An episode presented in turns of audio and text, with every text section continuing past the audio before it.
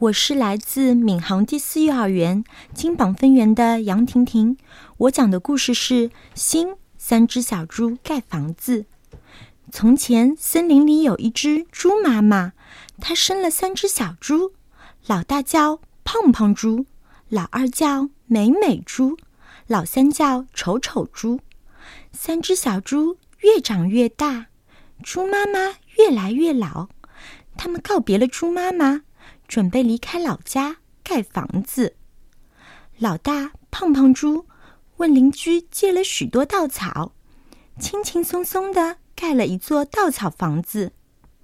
晚上，大灰狼来敲门：“胖胖猪，胖胖猪，快开门！”“嗯，不开，不开，我不开。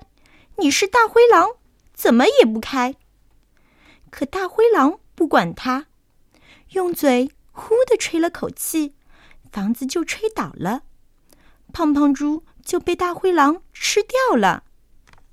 老二美美猪用许多木头盖了一座木头房子。晚上，大灰狼来敲门：“开门，开门！我美味的小猪。”“嗯，不开，不开，我不开。你是大灰狼，怎么也不开。”“哼！”大灰狼可不管他，用身体轻轻一撞，房子居然就被撞倒了。美美猪也被大灰狼吃掉了。大灰狼得意地说：“这两个房子盖得真不结实。”老三丑丑猪花了很长时间盖了一个砖头房子。晚上，大灰狼又来敲门。丑丑小猪，丑丑小猪，我的菜，我的菜，胖胖被我吃掉，妹妹被我吃掉，你也是，你也是。可丑丑猪一点儿也不害怕，因为他的砖头房子可结实啦。大灰狼在门外呼的用力的吹房子，房子没被吹倒。大灰狼左推右推，用力的推房子。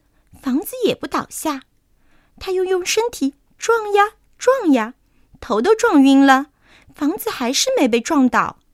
最后，大灰狼实在没有办法了，只能灰溜溜的逃走了。